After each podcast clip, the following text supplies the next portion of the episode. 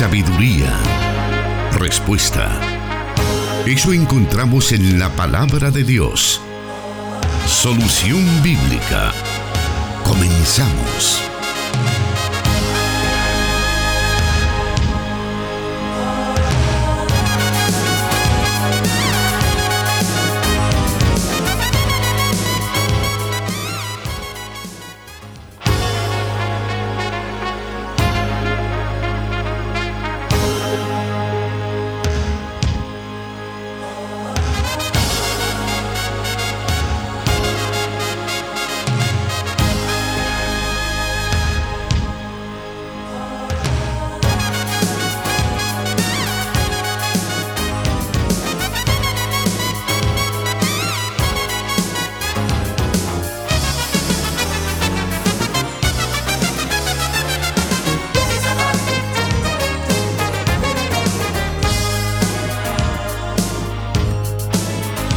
Es un placer saludarle en este día cuando estamos listos para presentarle el programa Solución Bíblica en la emisión de día martes. Es para nosotros, como digo, un privilegio enorme poder llegar allí donde usted se encuentra escuchándonos, ya sea en su casa, en su vehículo, en cualquier parte. A veces nos han reportado que nos escuchen en el transporte colectivo a través de audífonos. En fin, son varios lugares a los que estamos llegando y también nuestros oyentes nos reportan acerca de el aprendizaje que tienen a través de las diferentes preguntas que surgen en el programa. Eso es algo importante para nosotros porque sabemos que se está cumpliendo la misión de este programa y es que juntos podamos edificarnos a través de las preguntas que usted nos envía todas las semanas, las cuales, por supuesto que puede continuar haciéndolas a través de los medios que mencionamos en el transcurso del programa. Así que, agradeciendo su sintonía, también queremos agradecer que ya se encuentra con nosotros el pastor Jonathan Medrano y le damos la bienvenida. Muchas gracias, hermano Miguel, y un saludo muy eh, caluroso a todos nuestros oyentes que ya están pendientes de la transmisión de Solución Bíblica de este día martes, por cierto, último día del mes de noviembre el tiempo va pasando demasiado rápido, al menos es la percepción que generalmente los, eh, las personas comentan, ¿verdad? Pero qué bien que eh, los martes y ahora los viernes eh, son espacios de crecimiento que podemos tener a través de las preguntas que nuestros hermanos y nuestras hermanas nos envían. Gracias por darnos el privilegio de poderles acompañar en ese crecimiento que ustedes tienen acerca de la palabra de Dios. Este programa está siendo transmitido desde los estudios de Plenitud Radio 98.1 FM que transmite para Santa Ana y Sonsonate. También nos estamos enlazando con Restauración 100.5 FM para todo El Salvador. Y para el oriente del país, en San Miguel específicamente, estamos siendo transmitidos por 1450 AM, Restauración San Miguel. Y en Guatemala también en el occidente nos transmite 89.1 Cielo FM. Así que una cordial bienvenida para usted que nos escucha a través de las emisoras de radio y también si quiere vernos y escucharnos y también comentarnos, puede buscarnos en las páginas de Facebook como Plenitud Radio, Misión Cristiana Elim Santa Ana y por supuesto Solución Bíblica. También ahí estamos en Facebook Live para que pueda estar pendiente de nosotros. Vamos entonces a dar inicio a este programa con la primera de las preguntas que tenemos para esta tarde y esta nos dice así. Dios les bendiga hermanos de Solución Bíblica. Actualmente me encuentro leyendo el libro de Apocalipsis y tengo algunas preguntas. En las cartas que son enviadas a las iglesias se hace referencia a ciertos nombres como los Nicolaitas. ¿Quiénes eran ellos y qué clase de enseñanzas tenían? Eh, que preocupan tanto al autor? Bueno, a ciencia cierta no se sabe quiénes eran este grupo a los que Juan de Patmos llama los Nicolaitas. Alrededor de este grupo hay diferentes interpretaciones o diferentes posturas al respecto. Lo que sí podemos lograr descubrir a partir de las cartas que son enviadas a las iglesias de Asia Menor es que era un grupo que básicamente sostenía ciertas enseñanzas donde se toleraba el culto al emperador. Es decir, que eran creyentes laxos que de alguna manera tenían cierto contacto o querían mantener ciertos privilegios eh, que podía proporcionarles la corona imperial. Eso obviamente significaba una negación del señorío de Cristo dentro de la vida eh, de la iglesia. Por eso es que, por ejemplo, cuando el Señor escribe o envía más bien la carta a la iglesia de Éfeso, por ejemplo, el Señor, una de las cosas que rescata de esta iglesia es que la iglesia de Éfeso aborrece a aquellos que sostienen o enseñan las prácticas nicolaitas, es decir, aquellos que de alguna manera son afines al culto al emperador en aras de mantener ciertos beneficios, como por ejemplo el hecho de no ser perseguidos, el hecho de no sufrir el martirio, como ocurría en algunos casos que son también descritos en las cartas que se mencionan en el Apocalipsis. Es decir, que eran personas que si bien es cierto, dentro de las comunidades cristianas, verbalmente reconocían el señorío de Cristo, eh, en la práctica o en ciertos momentos circunstanciales, ellos podían rendir también o participar de los cultos dedicados al emperador. Otra mención que también eh, se hace acerca de esta enseñanza es que básicamente había como una mezcla de el culto al emperador, pero en una, en una práctica de conveniencia que suponía los intereses económicos de algunos cristianos. Por ejemplo, en el caso de la carta que se escribe a la iglesia de Pérgamo, se hace una mención de aquellas cosas que el Señor le achaca a esta iglesia. Y esas cosas son como por ejemplo que ellos sostienen la doctrina de Balaán que enseñó eh, Balak. Cuando se describe, por ejemplo, en el libro de números, que este falso profeta trató la manera de mantener cierta relación de inmoralidad de parte del pueblo de Israel con mujeres paganas, con tal de alguna manera de obtener la rendición de los israelitas hacia la idolatría que existía eh, en ese momento. Entonces, tomando esa referencia, es que la doctrina nicolaíta también habla de, de que se puede ser cristiano, pero que también se puede sostener el culto al emperador. Se pueden llevar ambas cosas al mismo tiempo. Y es precisamente en contra de ese espíritu que el Señor advierte de manera muy amenazante en algunas de estas cartas a las iglesias para que se abstengan de toda manifestación de idolatría en la que se pretende reducir las exigencias del señorío de Cristo. Es por eso que en estas cartas el Señor eh, se muestra a sí mismo muy desafiante frente a la enseñanza nicolaíta. Pero repito, uno puede deducir que esta enseñanza precisamente lo que busca es alentar a los cristianos que por un lado pueden reconocer a Jesús como Señor, pero por el otro lado también pueden reconocer a César como Señor a fin de evitar la persecución. Pero es eso precisamente con lo que riñe la enseñanza cristiana, porque no se pueden servir a dos señores al mismo tiempo. O se ama a uno y se, y se aborrece a otro, o se mantiene en una actitud de profunda lealtad al Señor o se mantiene en una actitud de desprecio hacia el Señor.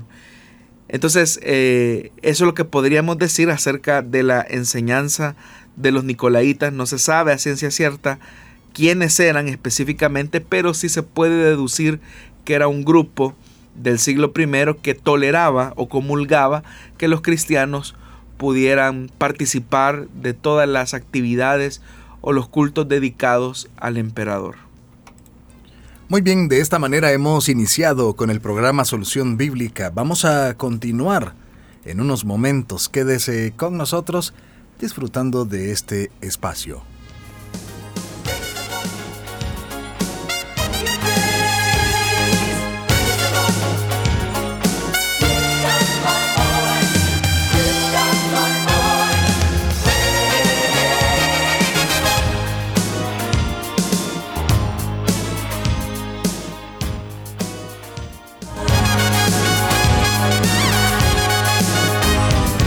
Respuesta sus preguntas aquí, en Solución Bíblica.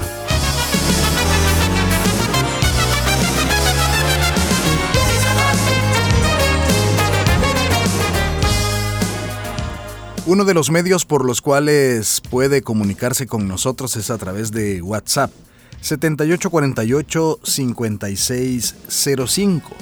Por ese medio puede enviarnos sus preguntas, sus inquietudes para que nosotros podamos tomar nota de ellas.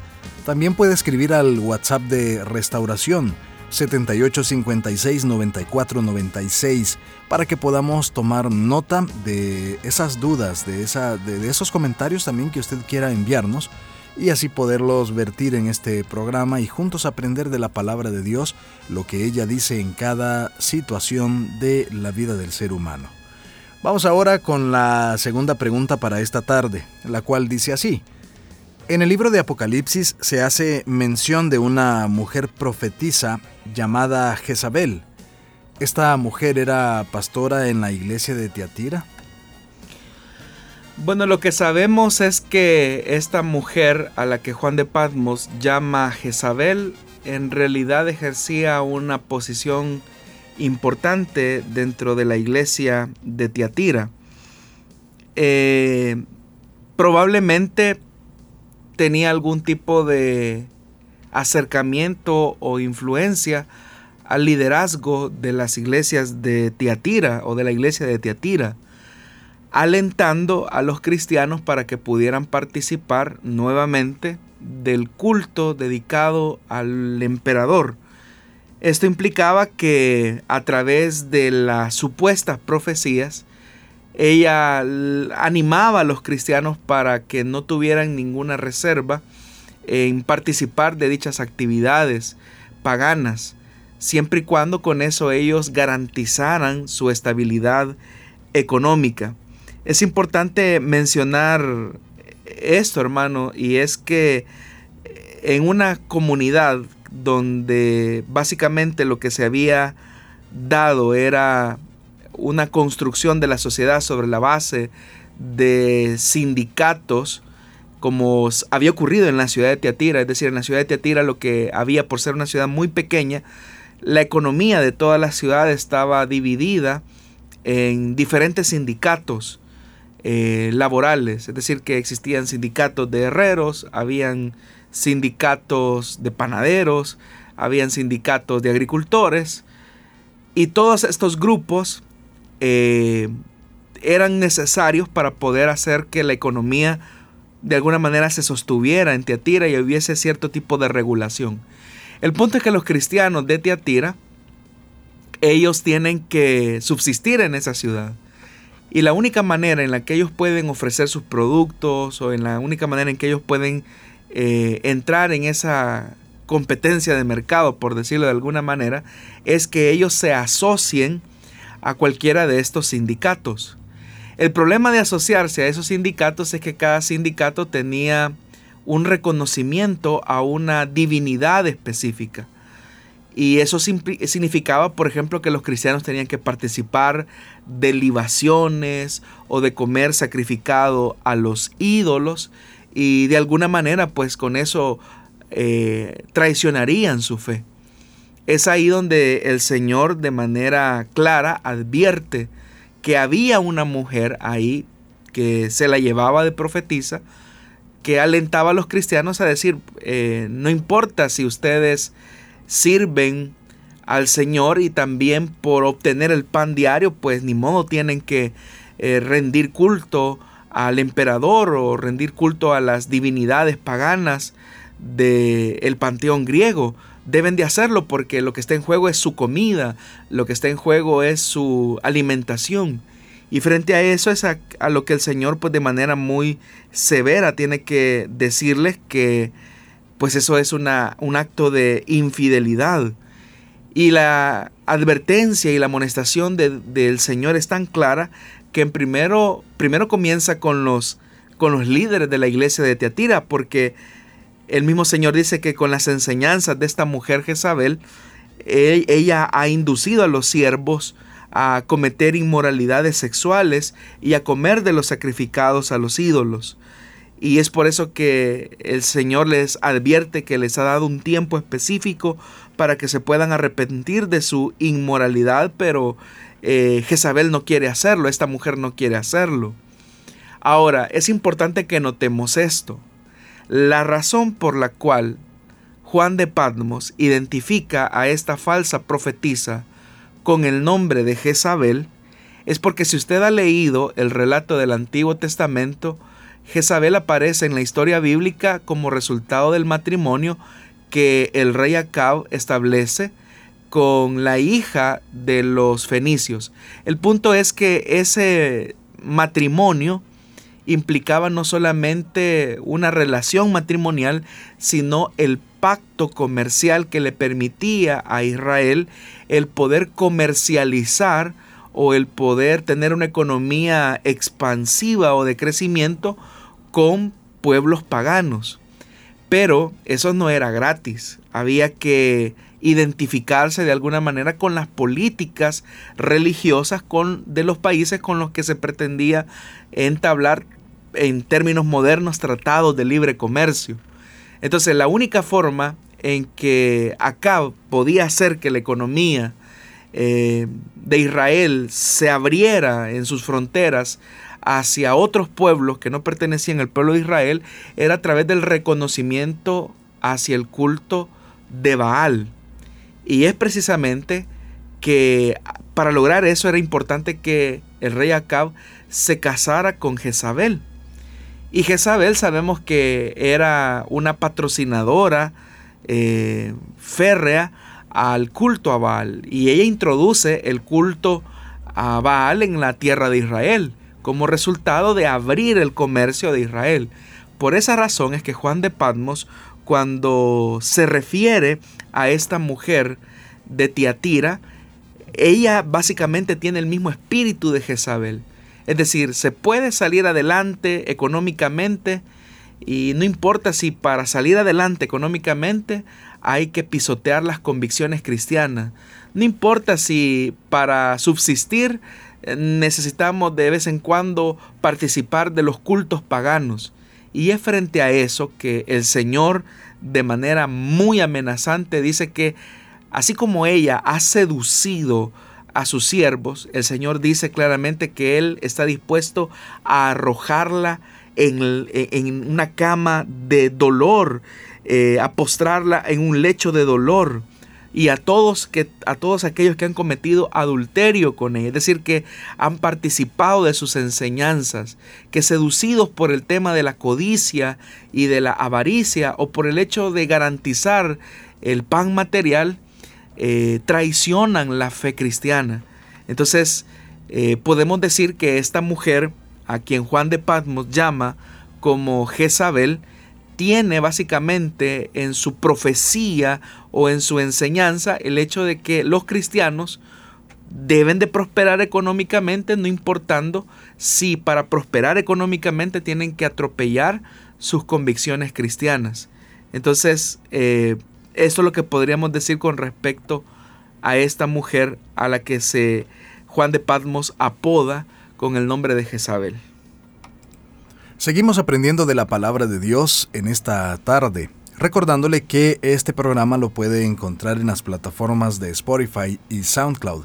Ahí puede encontrarnos como Solución Bíblica y en esas plataformas están todos los audios que se han transmitido hasta la fecha para que usted pueda seguirlos revisando, pueda seguir escuchando eh, otras preguntas que pueden ser de su interés. Le invitamos entonces para que pueda revisar cuando termine este programa también la plataforma de SoundCloud y Spotify para que pueda encontrar más programas de solución bíblica.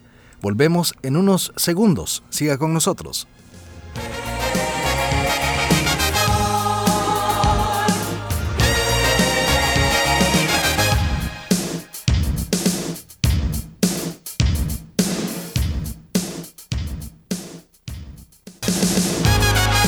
Solución Bíblica con el pastor Jonathan Medrano. Desde Plenitud Radio 98.1 FM en Santa Ana, enlazada con Restauración 100.5 FM.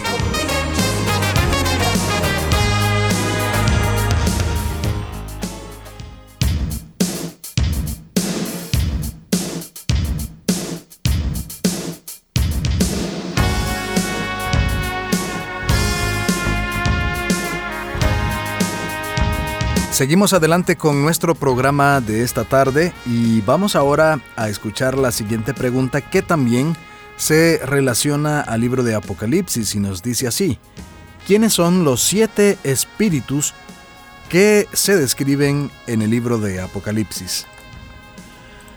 Bueno, en realidad no son siete espíritus, sino que son características o cualidades del mismo Espíritu Santo. La referencia que se hace en el libro de Apocalipsis parte de Isaías capítulo 11, versículo del 1 al 3, donde se hace precisamente esa descripción. Isaías capítulo 11, versículo del 1 al 3 dice, del tronco de Isaí brotará un retoño, un vástago nacerá de sus raíces. Y aquí comienzan a enumerar las características. Número 1 el Espíritu del Señor reposará sobre él.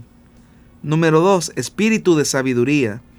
Número 3. Espíritu de entendimiento. Número 4. Espíritu de consejo. Número 5. Espíritu de poder. Número 6. Espíritu de conocimiento. Y número 7. Espíritu del temor del Señor. Entonces cuando el Señor eh, se presenta como el que tiene los siete espíritus de, Dios, eh, por un lado está reconociendo que, eh, o se está presentando más bien, con la característica de la divinidad. Básicamente el mensaje de Jesús relacionado, presentándose como el que tiene los siete espíritus de Dios, hace alusión eh, específicamente a que en él habita la plenitud de la deidad de Dios, eh, como también se describe en el Nuevo Testamento. Y siendo que Él tiene el Espíritu de Dios, o tiene los siete espíritus como se menciona en el libro de Apocalipsis, es Él el que tiene el poder de dar vida a aquello que está muerto. La presentación que Jesús hace, o se hace a sí mismo frente a la iglesia de Sardis, que es una iglesia que tiene nombre o tiene fama de estar viva, pero en realidad está muerta, es una alusión directa específicamente a que el Espíritu Santo es el único que puede avivar la acción y la vida de la iglesia, pero es el Espíritu Santo eh, quien da testimonio o da vida a la iglesia por medio de la palabra. Eso fue lo que Jesús dijo, que el Espíritu Santo daría testimonio de la verdad que Jesús ya había enseñado y que Él nos haría recordar las cosas. Es decir, que el Espíritu de Dios eh, actúa sobre la base del testimonio y la palabra que da acerca del Hijo. Entonces no se está haciendo una mención de siete espíritus, sino que son siete características o siete cualidades de un mismo Espíritu Santo, es decir, la tercera persona de la Trinidad. Estamos revisando por acá nuestras redes sociales y también tenemos varios comentarios que nuestros hermanos están realizando en las transmisiones que tenemos de Facebook Live. Específicamente puede encontrarnos en las páginas de Solución Bíblica, Misión Cristiana Elim Santa Ana y Plenitud Radio. Allí estamos también eh, eh, revisando a cada instante todos aquellos comentarios, todas aquellas eh, preguntas también que nos está enviando y tomamos notas de ellas. Tenemos esta tarde el, comentario de Mil Acosta, que nos escribe en la eh, página de Plenitud Radio. Y nos dice, buenas tardes hermanos, agradecida con Dios de escucharlos ya que aprendemos más de Él a través de su palabra. Ya estamos junto a mi familia, los escuchamos en la colonia La Rábida, San Salvador. También nos está escribiendo Daisy García Funes. que nos dice gracias a Dios por su bendita misericordia. Otra oportunidad para seguir aprendiendo con cada respuesta que nuestro hermano Jonathan Medrano da a través del Espíritu Santo, siempre desde Tonacatepeque, en sintonía de solución bíblica. El Señor les bendiga. Marlene Montoya nos dice bendiciones hermanos. También nos escribe Almita Cortés, Dios me los bendiga, Pastor Jonathan Medrano y Miguel Trejo, acá lista para aprender y muy agradecida con nuestro eh, Señor por otra oportunidad más. Les saludo de Santa Tecla. También nos escribe Ernesto Orellana, bendiciones hermanos. Alicia Arriaga nos dice, saludos y bendiciones hermanos, les estoy escuchando en Asunción, Mita, Jutiapa, Guatemala. Xiomara Flores Solís dice, Dios me los bendiga hermanos, es una bendición poderles escuchar y aprender conforme a la palabra de Dios. Un saludo desde Maryland. Serrano Rodríguez dice, Dios les bendiga a nuestro hermano Jonathan. También eh, estamos por acá eh, revisando otros comentarios que, que están llegando. Vamos a darles lectura en otro momento del programa. Recuerde cuando nos escriba e indicarnos el lugar donde nos está viendo, donde nos está escuchando. Eso también es un detalle importante para nosotros. Haremos en estos momentos una pausa y volvemos con más del programa Solución Bíblica para esta tarde.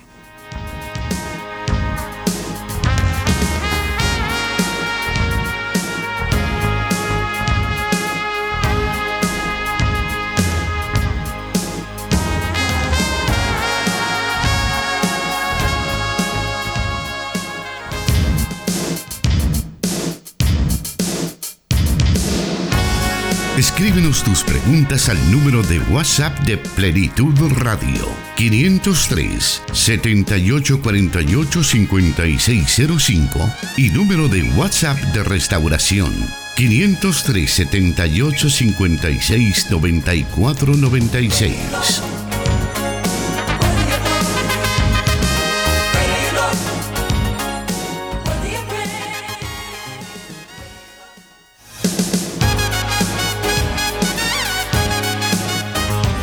A través de nuestro WhatsApp 78485605 también estamos recibiendo algunos comentarios de nuestros oyentes y nos escribe nuestro hermano Héctor Navidad, un fiel oyente a este programa y nos envía siempre sus diferentes ubicaciones en las que él se encuentra mientras escucha el programa.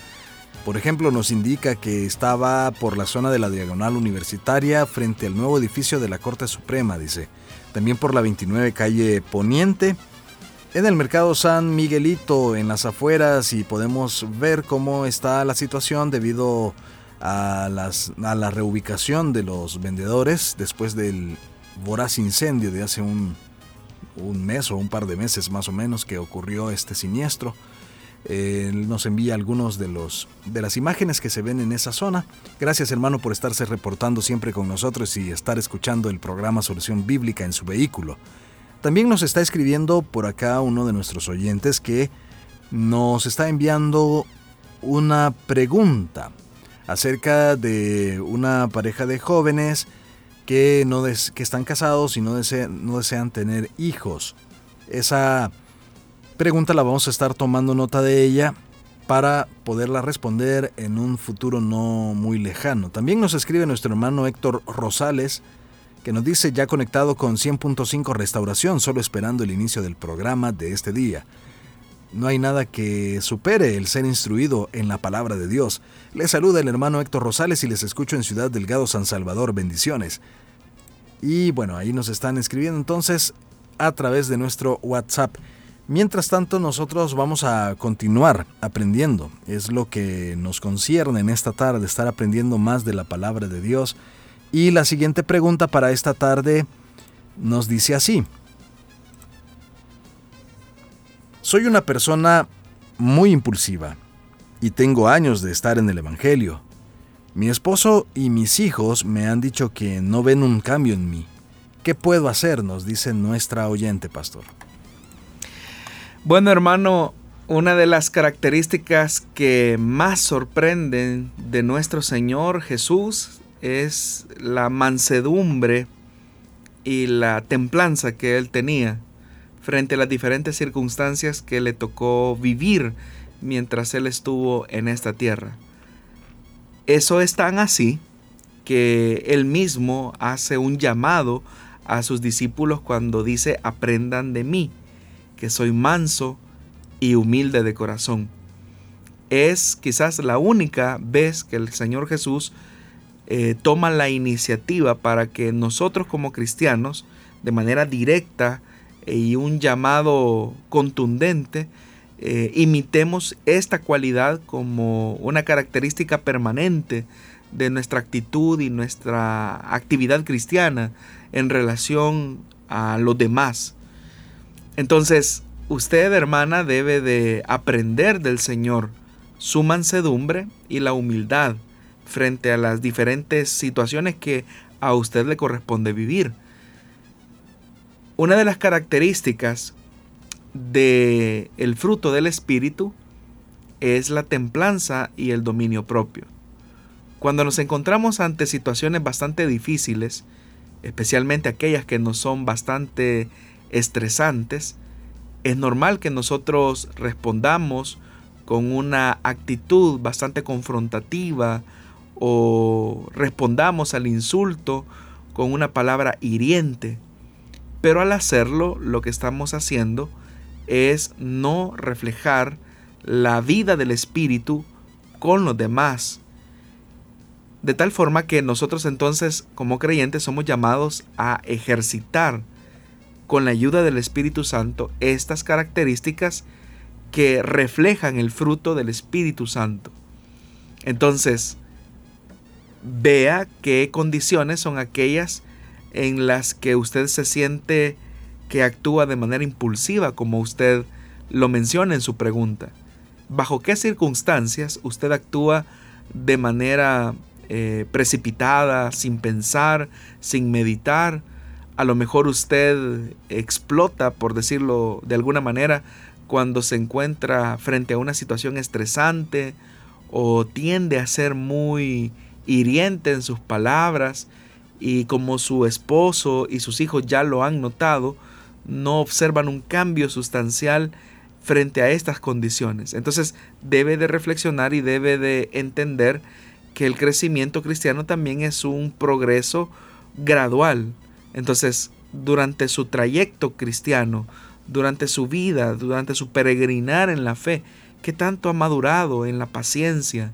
¿Qué tanto ha madurado en el dominio propio? ¿Qué tanto ha madurado en la templanza? Si usted es de las personas que dicen es que yo digo lo que siento y en realidad yo no tengo pelos en la lengua para decir las cosas, yo digo la verdad. Eso lo que refleja en realidad es eh, su carnalidad. Entonces debe de evitar, debe de abstenerse. Y la mejor manera de evitarlo es lo que Jesús dijo. Aprendan de mí. Es algo, es un proceso de aprendizaje en el que tenemos que saber responder, cómo responder, cómo actuar, qué decir, cómo decirlo, qué hacer y cómo hacerlo. Entonces veamos a Jesús, Jesús es nuestro modelo. Frente a la crítica mordaz, ¿qué hacía Jesús? Frente a la burla, ¿qué hacía Jesús? Frente al hostigamiento, ¿qué hacía Jesús? Frente a sus perseguidores, ¿qué hizo el Señor? Esas preguntas le van a servir a usted para que frente a situaciones similares usted también pueda responder de la misma forma. Los cristianos cometemos un error y le decimos al Señor, Señor, dame paciencia, Señor, dame dominio propio, Señor, dame templanza. Pero en realidad estas no son cosas que debemos de pedir a Dios, son eh, ejercicios espirituales que debemos de realizar de manera continua Solo sobre esa base es que las personas van a lograr notar que somos distintos a los demás. Es normal que usted se sienta enojada en ciertas circunstancias o molesta, pero no permita que su enojo nuble su sentido y nuble también el propósito de Dios que es de, de reflejar a Jesús en todas sus acciones. ¿De qué manera podría tal vez una persona con este tipo de problemas asimilar el hecho de todo lo que usted nos ha ejemplificado a través de Jesús? Eh, o sea, ¿qué práctica podría tener la persona para poder eh, resistirse a pecar a través de este del sentimiento de ira, porque algunas personas dicen cuente hasta 10, o sea, ¿cuál podría ser como una eh, fórmula, digámoslo así, para que no desemboque en una situación molesta? Por eso es que el ejercicio del dominio propio es algo que se va desarrollando en el tiempo. Es decir, las personas deben de aprender a reflexionar y a pensar antes de hablar. Y no hablar simplemente sin pensar o reflexionar. Entonces, si hay una situación injusta que nos está provocando a ira, debemos de tener mucho cuidado que de sentirnos víctimas pasemos a ser victimarios frente a otros. Porque alguien podría justificar su ira o su enojo sobre la base de las condiciones que le toca vivir. Y puede incluso argumentar es que me están hostigando demasiado y es normal que yo me ponga en esta posición. Pero es precisamente ahí donde es necesario que reflexionemos, pensemos, lo que voy a decir va a contribuir en realidad a que este problema o esta situación tensa eh, mejore o disminuya eh, en, su calor o en su temperatura, o mi palabra y mi acción o mi gesto lo que va a hacer es provocar una, es inflamar la ira, ¿verdad? Que ya, ya se está manifestando. Por eso la palabra de Dios nos dice que la palabra áspera hace subir el furor, pero la blanda respuesta aplaca la ira. Entonces debemos de aprender a ejercitar el dominio propio sobre la base de la reflexión. Es decir, lo que voy a decir, lo que voy a hacer, va a contribuir a que el problema o la tensión del problema no suscite el daño que a la que la otra persona a lo mejor me está provocando. Muchas veces es importante esperar. En las relaciones matrimoniales, por ejemplo, o en la relación de padres e hijos, cuando hay una molestia, lo mejor es guardar la calma, guardar la quietud. Usted puede decir, por ejemplo, si, si el conflicto es con el esposo, usted puede decir, hermana, eh, decirle a su esposo, esperemos, eh, quiero reflexionar, quiero pensar, no voy a hablar en este momento porque si hablo puedo decir algo de lo que después me puedo arrepentir, así que esperemos por favor.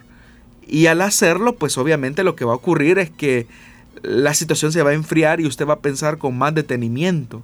Pero recuerde sobre todo también que el Espíritu Santo está en usted y por lo tanto el Espíritu Santo le ayuda a usted a poder ejercitar el dominio propio.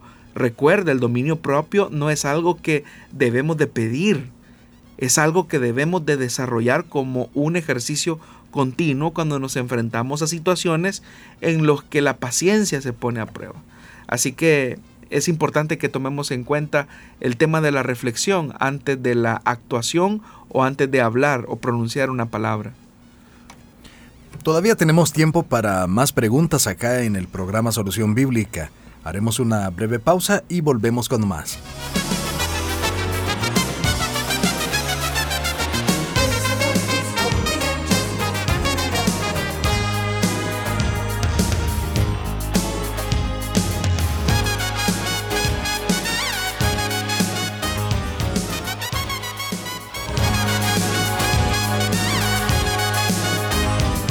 Respuesta sus preguntas aquí, en Solución Bíblica.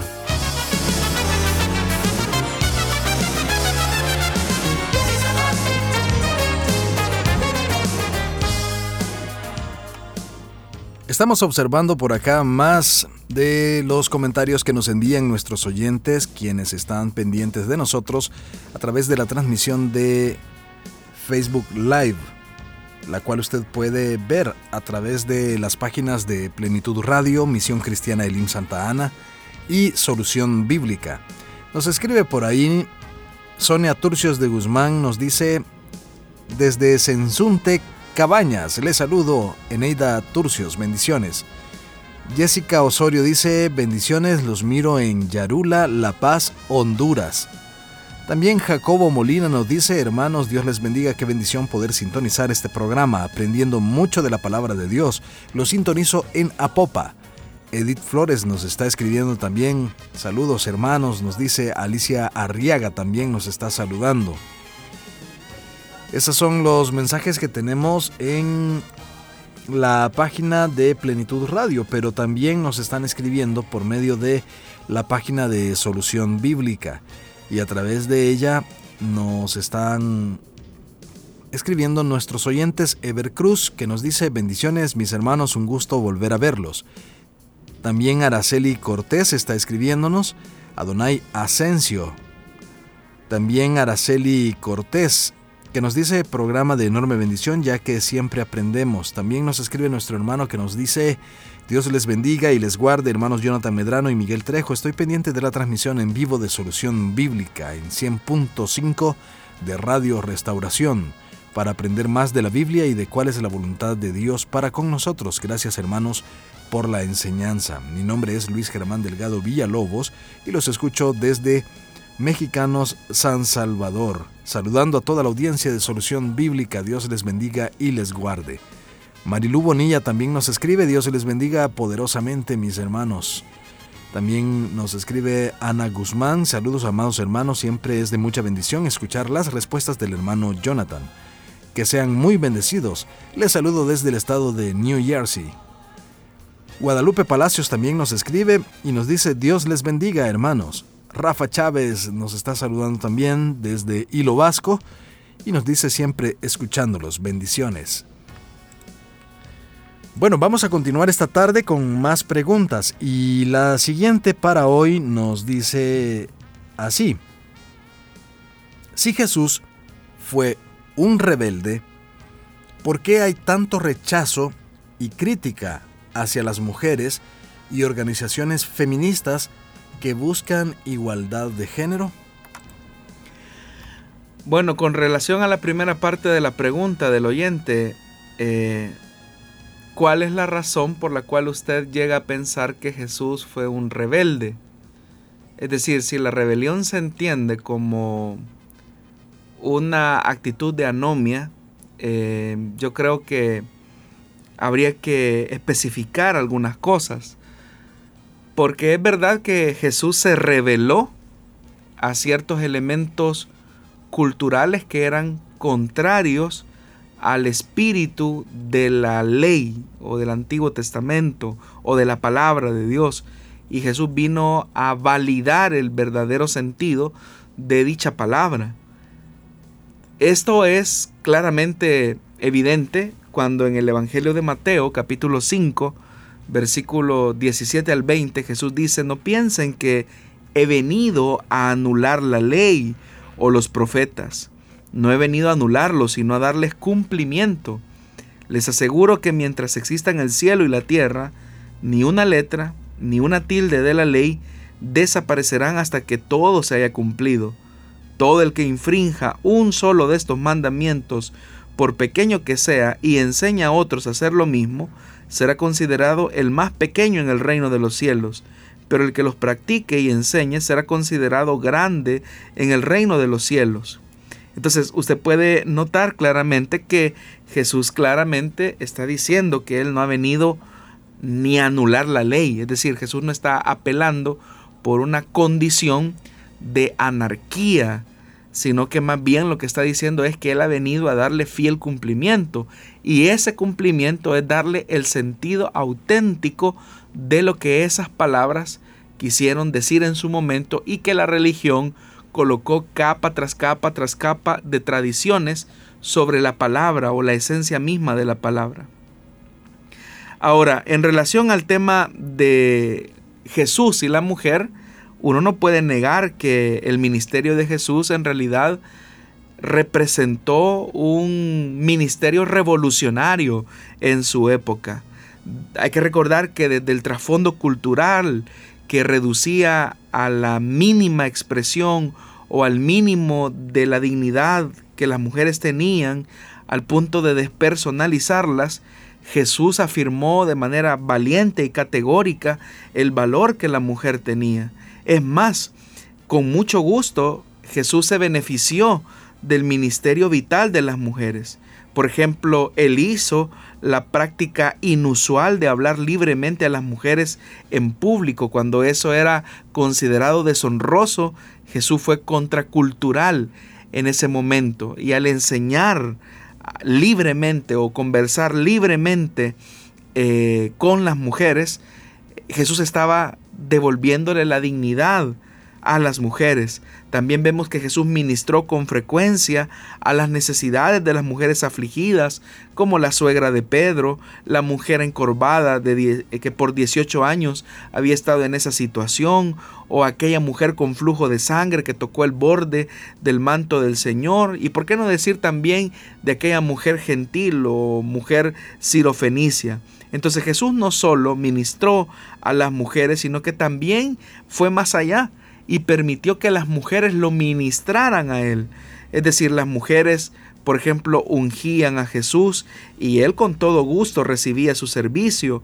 Algunas mujeres también ayudaban financieramente al sostenimiento del ministerio del Señor, mientras que otras también ofrecían hospitalidad al recibirlo en su casa o al atenderlo.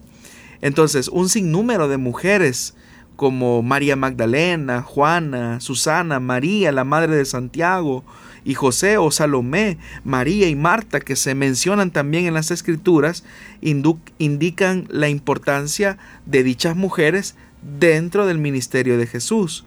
Entonces muchas mujeres que se encontraban dentro de ese grupo cercano a Jesús, Jesús las llamó discípulas, porque muchas veces hablamos de los discípulos, pero en realidad Jesús con un ministerio tan revolucionario para aquella época llamó discípulas a aquellas mujeres a quienes se les consideraba como el mal necesario dentro de la sociedad. Y quizás uno de los elementos más importantes de la revelación de Dios es que fue a las mujeres a las que Jesús se apareció primero. Ellas fueron testigos oculares de la resurrección de Cristo. Vemos también que Jesús tuvo un trato muy cordial, muy tierno hacia las mujeres. Uno puede verlo, por ejemplo, desde los inicios, cuando en el Evangelio de Lucas a María se le llama que es una mujer muy favorecida al convertirse en la madre del Salvador. Entonces, vemos nosotros que en realidad Jesús le da un valor eh, a la mujer.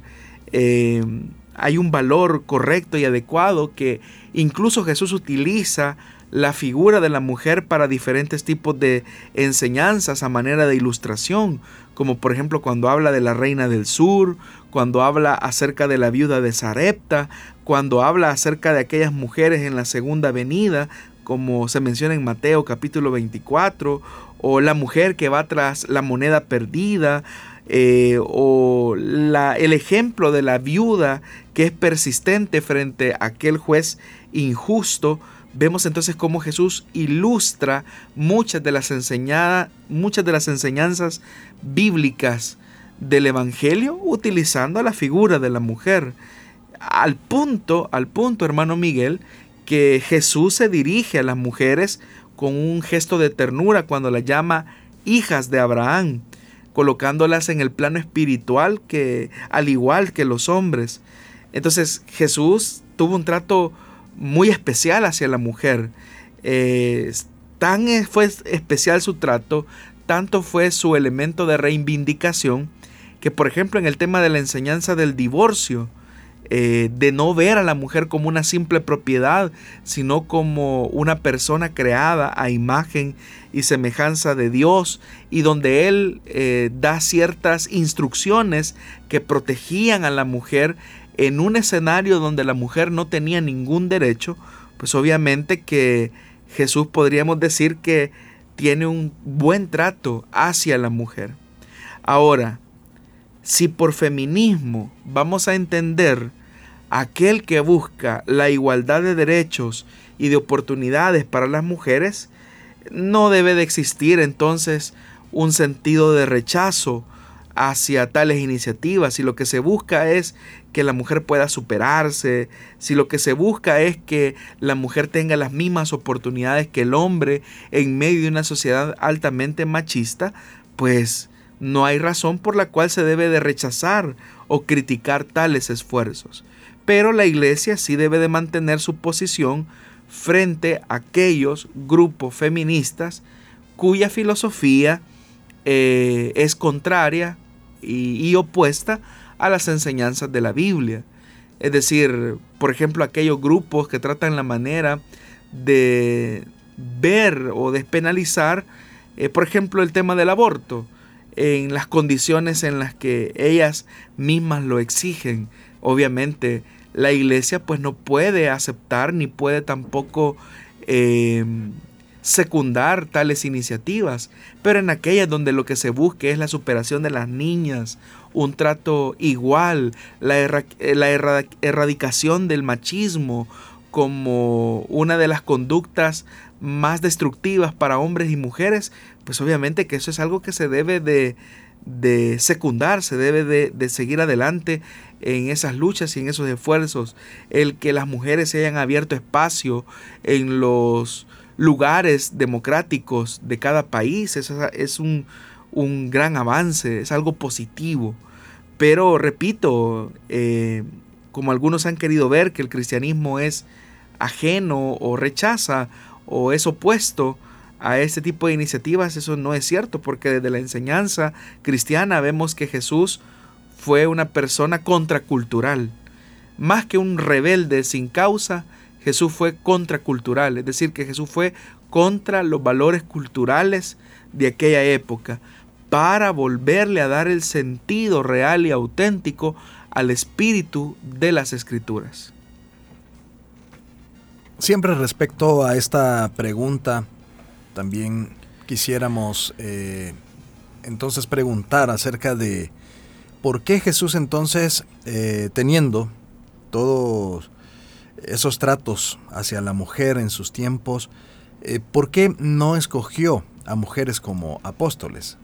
Bueno, una cosa es cierta, eh, Jesús tuvo en su grupo discípulas, pero el elemento de una constitución de apóstoles, es decir, el grupo de los doce, pues no hay donde perdernos, los doce son hombres.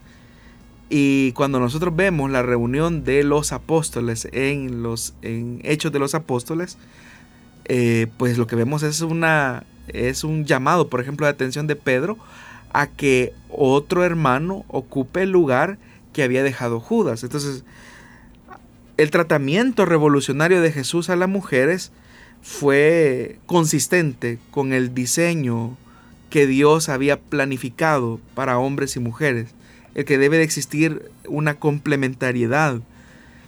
Y hay un elemento que es importante, que Jesús, si bien es cierto, hizo parte a las mujeres de su ministerio, algo que en ese momento era revolucionario, Jesús no se desvincula totalmente de, las, de algunas interpretaciones judías. Es decir, el testimonio de una mujer en aquella época no, no era válido en aquella época. No se le daba valor.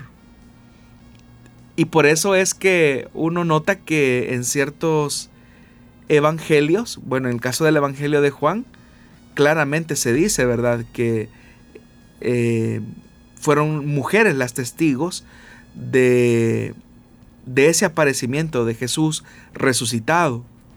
Pero el problema es que si la mujer en esa época, en el siglo I, decía eso, la mujer no gozaba de esa credibilidad. Entonces, el descanso del testimonio evangélico debía de colocarse en cuanto al tema del liderazgo en hombres, porque el testimonio de los hombres era el que era aceptado.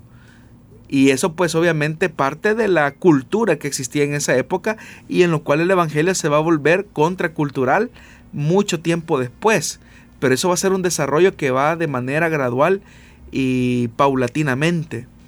Pero recordemos esto, en el siglo I y específicamente en la tierra de Palestina, el testimonio de la mujer no era valorado.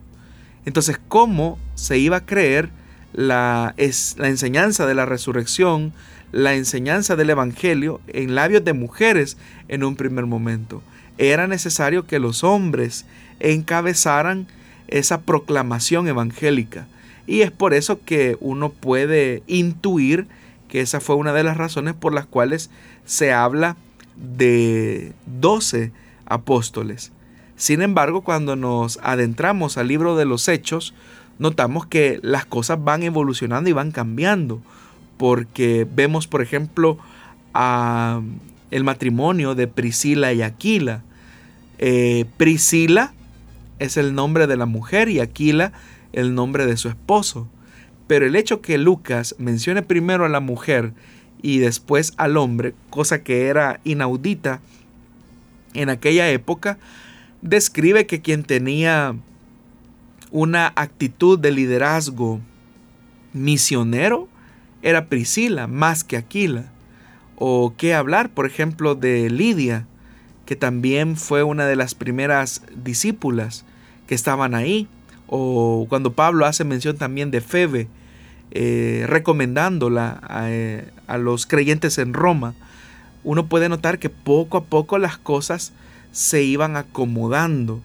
Sin embargo, a pesar de que esas cosas se iban acomodando, uno va a notar, por ejemplo, en las cartas pastorales, que al liderazgo de las mujeres hubo resistencia por parte no solamente quizás de algunos sectores al interior de la iglesia, sino que también dentro de la sociedad eh, romana del siglo I. Entonces, es por eso que al hacer este abordaje sociológico y antropológico del contexto del siglo I, uno puede deducir la razón de por qué solamente se habla de 12 apóstoles y dentro de esos 12 ninguno es mujer. Muy bien, estamos entonces listos para poder aprender más de la palabra de Dios en una próxima ocasión porque el tiempo se nos ha terminado en este día. Siempre hay varias preguntas que quedan pendientes, siempre hay varios mensajes que nos envían eh, respecto pues a algunas preguntas, a algunos comentarios que, que también nos están enviando por las redes sociales. Todos esos comentarios y preguntas nosotros les damos lectura y estamos pendientes de responder cada uno de, cada uno de ellos. Eh, por acá estamos, eh, están llegando otros mensajes que nos escriben nuestros oyentes en la página de Solución Bíblica. Y nos dice Guadalupe Palacios, Dios les bendiga hermanos. Rafa Chávez también nos escucha en Ilobasgo, en Ilobasco. Y dice, escuchándolos, bendiciones. También por acá eh, Ana Guzmán, que se reporta de New Jersey. Y bueno, otros mensajes que estábamos por ahí eh, recibiendo. Todos ellos los respondemos y estamos atentos también a las preguntas que puedan surgir. Rebeca Otero nos dice, los escucho en Lempira, Honduras. Araceli Cortés también saludos cordiales desde la zona 3, distrito 8 en San Salvador. Son algunos de los mensajes que tenemos. Y bueno, como digo, estamos ya cerrando esta emisión. Siempre agradeciendo a Dios por la vida de nuestro pastor Jonathan Medrano, quien se hace presente para responder a cada una de estas inquietudes. Gracias, pastor. Hermano Miguel, muchas gracias a usted, quien es el responsable de trasladarnos las preguntas de nuestros hermanos oyentes y agradecidos también con cada uno de ellos por hacer de este programa uno de sus preferidos dentro de la programación de las emisoras de CCRTV. Como siempre lo decimos, si el Señor nos concede la vida y Él no ha venido por nosotros, nos volveremos a encontrar en una nueva emisión de su programa Solución Bíblica.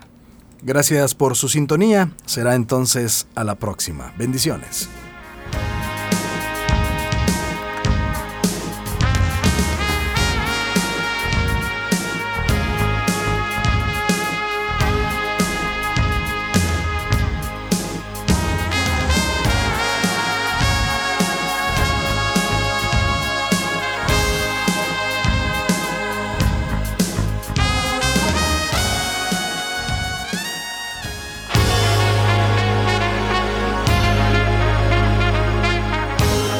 Encontramos respuesta en la palabra de Dios.